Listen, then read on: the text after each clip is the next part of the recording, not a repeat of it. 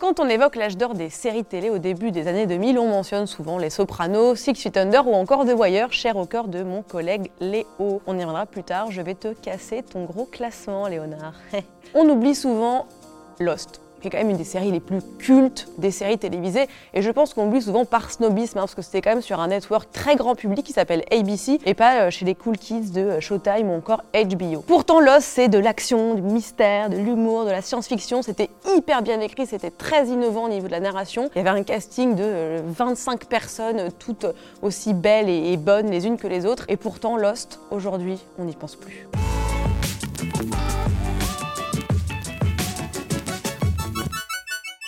À la base, Lost était imaginé par euh, un cadre d'ABC qui euh, s'appelle euh, Lloyd Brown, qui voulait un mix entre le roman Sa Majesté des Mouches, l'émission Survivor qui s'appelle Colanta chez nous, et Solo Monde, vous savez, la bromance entre Tom Hanks et un ballon de volleyball.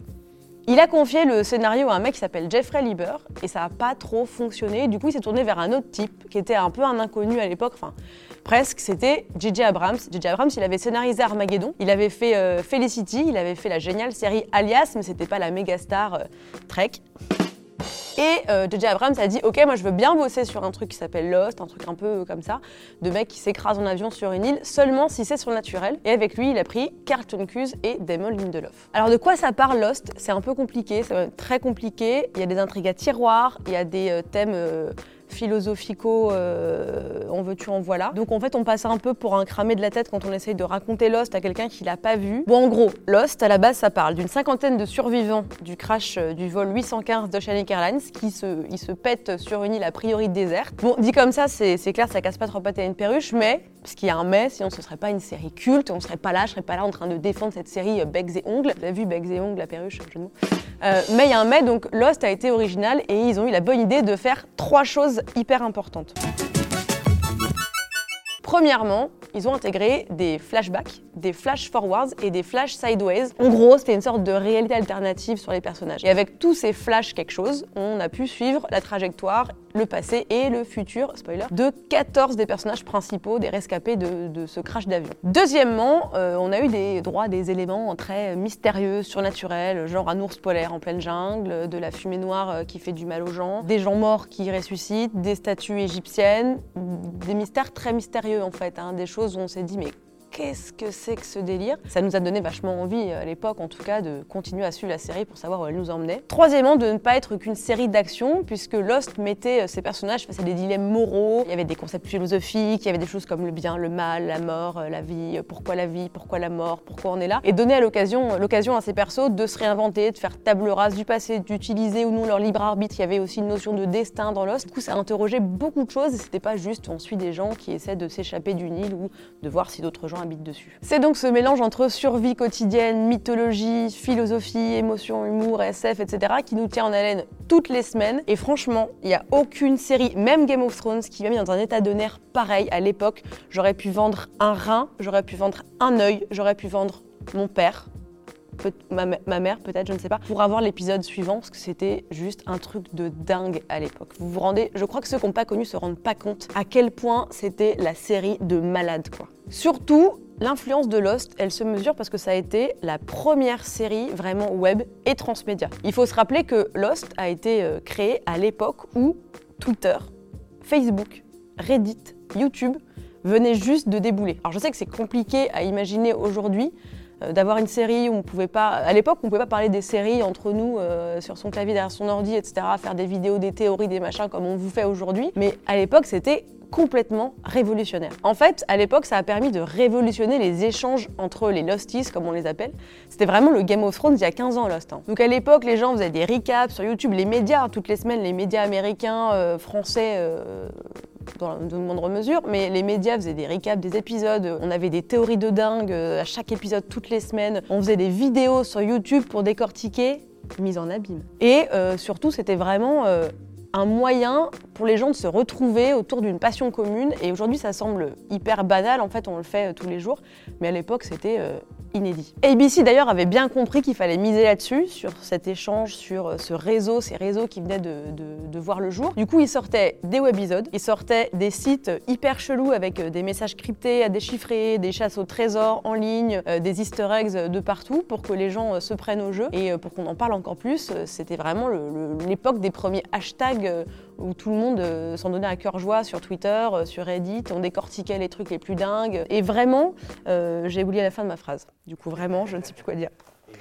Et vraiment, c'est comme vraiment, c'était comme débile. Ah oui. C'était hyper excitant cette époque, euh, de découvrir euh, cette manière de discuter autour d'une série. Et j'ai vraiment retrouvé ça uniquement avec Game of Thrones, toutes les saisons, et avec euh, True Detective saison 1. On se faisait des nœuds au cerveau pour pas grand chose au final, hein, sans spoiler la fin de la saison 1. Mais je me rappelle des théories les plus dingos sur Reddit, dont on ne pouvait plus se passer pour regarder la série, c'était un peu le compagnon de la série. Aujourd'hui, on se plaint tout le temps des spoilers sur plein de séries, notamment Game of Thrones, hein, les séries où il y a des gros cliffhangers, des gros mystères, des grosses théories.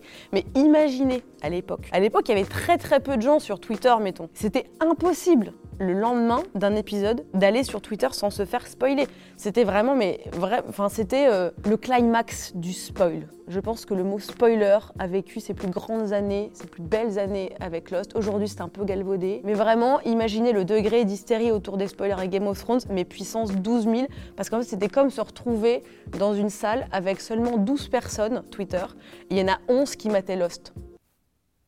Lost a aussi une influence sur d'autres séries, et je pense notamment à The Leftovers, qui n'a pas été écrite par n'importe qui, qui est l'adaptation d'un roman de Tom Perrotta, mais qui a été faite par Damon Lindelof, un des co-créateurs de Lost. Et on y retrouve les éléments euh, typiques de Lost, comme le purgatoire, des éléments surnaturels, aussi des choses inexpliquées, des mystères, euh, la religion, beaucoup, hein, la foi, le destin, le libre arbitre, et puis surtout ce purgatoire qu'on trouve à plusieurs reprises dans The Leftovers, et cette fin, je ne vous spoil pas The Leftovers promis, mais une fin qui n'explique pas grand-chose, qui n'a pas beaucoup de sens, car l'existence elle-même n'a pas beaucoup de sens.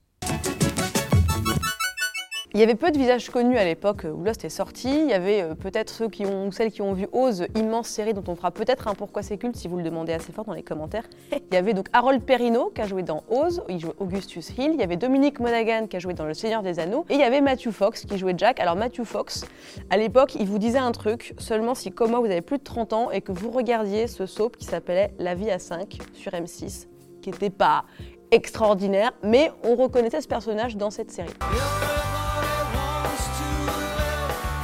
Il y a quand même 14 personnages principaux dans Lost, donc on va pas tous vous les faire, parce que sinon ça durerait 3h30, et je pense qu'on n'a pas que ça à faire dans la vie de regarder moi qui parle de personnages pendant 3h30. Mais je vais me concentrer sur le triangle amoureux, parce que même si c'est pas forcément les plus importants de l'histoire, ça reste ceux par qui tout arrive, qui s'embrouille le plus et qui nous ont fait le plus chier, on peut le dire hein, avec euh, leur bisbille de je t'aime et moi je t'aime plus mais j'aime l'autre mec toi.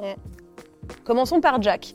Jack est un chirurgien euh, alcoolique qui a des problèmes avec son père et on va le voir, c'est assez récurrent dans ses personnages. Jack, c'est le leader des survivants, alors c'est un peu un leader par défaut, le mec est aussi charismatique qu'une plante verte, on peut le dire. Il est divorcé donc, je disais qu'il était alcoolique, chirurgien, problème avec son père et il n'est pas hyper, euh, comment dire, clivant. Enfin si dans la haine en fait, parce que je le détestais euh, passablement beaucoup. C'est un peu le mec gentil mais qui sert pas à grand chose. Et un peu ouin ouin quoi. Ensuite on avait Kate. Alors Kate, euh, elle aussi, a des problèmes avec son père. Voilà, les daddy issues sont légion dans Lost, hein, notamment dans ce triangle amoureux. Kate, c'était une fugitive. Dans l'avion, elle, avait, elle était menottée d'ailleurs, elle était avec un agent de police. Kate, c'est la meuf super badass beaucoup plus charismatique que Jack, mais elle était mi-manipulatrice, euh, mi-sympa. Et euh, du coup, le triangle amoureux euh, s'en est vu un petit peu chamboulé. Et enfin, Sawyer. Sawyer, les émois adolescentes Sawyer, qui puait le cul, qui était le bad boy, escroc professionnel.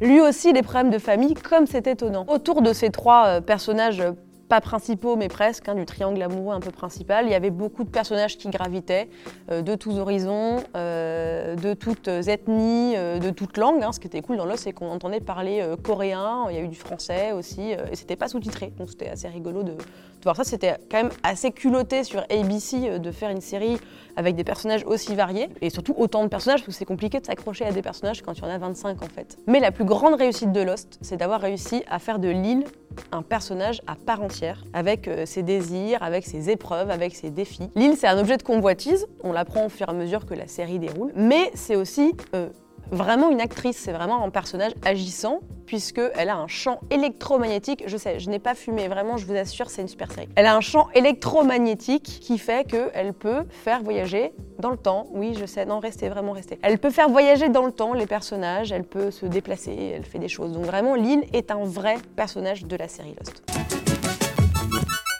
On a déjà eu la réplique cultissime euh, de Lost, qui donc est le We have to go back euh, de Jack à Kate, mais il y a aussi le moment un peu le plus euh, chialance over the top, qui, avait un petit côté Grey's Anatomy quand même, hein, parce qu'il y avait beaucoup d'histoires d'amour, il y avait beaucoup, on s'était attaché au personnage, et quand il y en a un ou une qui meurt, tout de suite, on n'en pouvait plus. Et je me rappelle vraiment de cette scène de Charlie qui est dans le bateau et tout à coup il y a de l'eau de partout, euh, le mec va mourir. Et sur sa main il écrit Not Penny's Boat, donc c'est pas le bateau de Penny. Alors dit comme ça, ça n'a aucun sens, je le sais bien, j'en suis bien consciente, mais euh, à l'époque c'était euh, déchirement. Et puis surtout on était hyper écartelé entre oh putain c'est pas le bateau de Penny et oh putain il est en train de mourir en fait Charlie. Et puis pour la mythologie de Lost, il y avait des répliques qu'on a souvent entendues qui étaient What happened happened et Let it go. Donc il y a le côté destin euh, donc genre, ce qui s'est passé, ça s'est passé, c'est pas la peine de ressasser. Euh, ce qui s'est passé, on est arrivé sur ce qui s'est passé, c'est qu'il y a eu ça. En fait, ces phrases-là étaient décortiquées pour euh, abreuver toutes les théories autour de cette série. Chaque fois que tu débattais avec quelqu'un qui mettait la série, il disait non mais attends c'est bon, ils ont dit what happened happened, donc on n'est pas dans le futur du passé, de la réalité alternative. Franchement ça s'est déjà passé. C'est un peu compliqué de débattre du coup avec ces phrases-là. Parfois on avait raison, parfois on avait tort, mais c'était vraiment pour nous dire que tout ce qui s'est passé et c'est vrai, c'est passé, que ce soit dans le futur, dans le passé ou euh, dans un truc, une dimension parallèle, tout s'est vraiment passé. Donc je vous conseille vraiment de regarder de revoir cette série pour comprendre aujourd'hui comment on, construit des séries avec des récits à tiroir, comment on a réussi à créer un engouement autour d'autant de personnages à une époque où les réseaux sociaux venaient juste d'arriver et comment Game of Thrones euh, a un peu compris euh, le game quoi. Fun fact numéro 1, le saviez-tu Jack devait mourir au milieu du premier épisode et c'est Kate qui aurait dû prendre le lead des survivants. Et en fait, c'était vraiment la Game of Thrones, c'était pour faire comprendre au public, genre, don't trust the show. Tout le monde peut crever, personne n'est à l'abri euh, d'un petit accident, d'une piqûre de vivre sur une plage, euh, d'une écharpe qui s'infecte, on ne sait pas, ou d'un arbre qui tombe. Mais il y a un des cadres de ABC qui a dit, ouais, mais en fait, si vous faites ça, les gens, ils vont pas du tout avoir confiance dans la série, peut-être qu'ils vont pas la regarder, ils vont être super déçus, donc on va faire autrement, et ça a convaincu tout le monde. Du coup, Jack n'est pas mort. J'ai envie de dire, c'est bien, c'est pas bien, on sait pas. Euh, en tout cas, il a pas trop gagné en charisme. Et euh, petite fun fact, sous-branche du fun fact, la première et la dernière scène quasiment sont les mêmes, puisqu'on a Jack euh, qui est genre comme ça dans la jungle, et on se demande si on est parvenu au début. La boucle est bouclée. Fun fact numéro 2. Pourquoi je me tiens le bras, n'importe quoi Fun fact numéro 2, Hurley, celui qui a gagné au loto avec les chiffres que Desmond devait rentrer pour que l'île ne court pas, machin et tout, c'est le personnage qu'on voit le plus. Il est dans 118 épisodes sur 121. Et ouais, et même, alors moi quand j'ai lu ça, je ne, me rendais pas du tout compte que c'était euh, le mec qu'on voyait le plus. Hein. C'est pas, euh, c'est un super personnage, mais on s'en doutait pas quoi. ça c'est drôle. Le l'acteur qui joue Jean, euh, pendant la saison 3, il a appelé Lindelof et Carlton Hughes parce qu'il voulait acheter une maison à Hawaï. Et il leur a dit Est-ce que vous allez me tuer? Pour euh, le pognon, quoi. si vous me tuez, je n'aurai pas les moyens d'acheter la maison. C'est rigolo, je trouve. Fun fact numéro 4 dans la saison 3, vous suivez ou pas? On a déjà parlé des flash forward. On apprend donc à la fin de l'épisode euh, de la saison 3 que c'est pas un flashback mais un flash forward. Et du coup, easter egg planqué que pour les gros fans, les gens qui suivent vraiment, Jack visite des pompes funèbres qui s'appellent Hoff's Jeweler et c'est l'anagramme de flash forward. C'est l'heure du classement, c'est l'heure du sabotage du classement de Léo. Et oui, je reviens pour le saboter. Bon, il a fait un boulot dégueulasse avec ce classement, c'est mon avis. Pour rappel, le classement de l'ami Léo, c'est fait, The Wire. Pour rappel, le classement de l'ami Léo, c'est The Wire, Friends, Le Prince de Bel Air, Buffy, Malcolm. J'ai un dilemme moral qui est que je ne peux décemment pas comme vous le savez, j'ai fait un Pourquoi c'est culture, ma série préférée du monde entier qui est Buffy. Je ne peux décemment pas mettre Lost avant Buffy, euh, sinon je pense que je brûlerai en enfer, si l'enfer existe. Donc je vais mettre Lost juste après Buffy, mais dans la vraie vie, je mettrai bien évidemment Lost avant The Wire. Je mettrai bien évidemment Lost avant Friends et bien avant Le Prince de Bel Air, mais enfin, qu'est-ce que c'est que ce classement? Mais je suis bien obligée euh, de laisser Buffy avant, euh, puisque sinon on m'enlève ma carte du club des fans de Buffy jusqu'à la mort. Le club des fans, je ne sais pas faire l'acronyme, c'est beaucoup trop long là. Donc euh, voilà. N'hésitez pas dans les commentaires à nous euh, partager vos scènes cultes, vos répliques cultes de l'os, vos personnages haïs ou préférés, si la fin vous a déçu, si vous l'avez adoré, ce que vous auriez aimé qui se passe avec cette ours polaire, puisqu'on n'a pas eu vraiment de dénouement. Hein. Si vous aussi ça vous a manqué, de savoir pourquoi on avait des ossements d'anours dans un désert tunisien ou marocain. J'aimerais qu'on puisse en parler, un peu comme un groupe de discussion. Et puis si vous avez des, des séries que vous aimez et dont vous avez envie qu'on fasse des pourquoi c'est culte, n'hésitez pas à nous les partager. Partagez, likez, commentez, envoyez de la et des coms. Salut